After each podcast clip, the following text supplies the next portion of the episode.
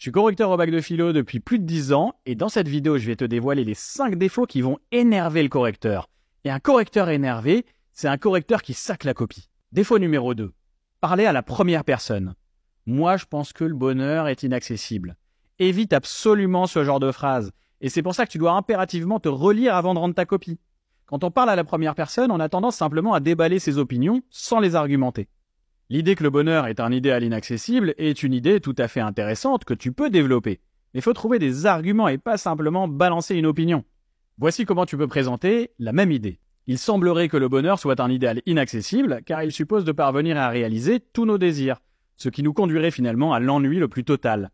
À quoi bon vivre sans désir? La philosophie, ça ne consiste pas simplement à déballer ses opinions préconçues, ce que Platon appelait la doxa, mais à argumenter ses idées. Et pour ça, le mieux à faire, c'est d'éviter le discours à la première personne qui va te pousser fatalement à simplement déballer tes opinions sans les argumenter. Abonne-toi pour avoir les trois prochains défauts, et si tu veux toute la méthode de la disserte et explication texte, c'est dans ma playlist Méthodo. N'oublie pas que j'ai résumé les 17 notions du programme en seulement 3 minutes.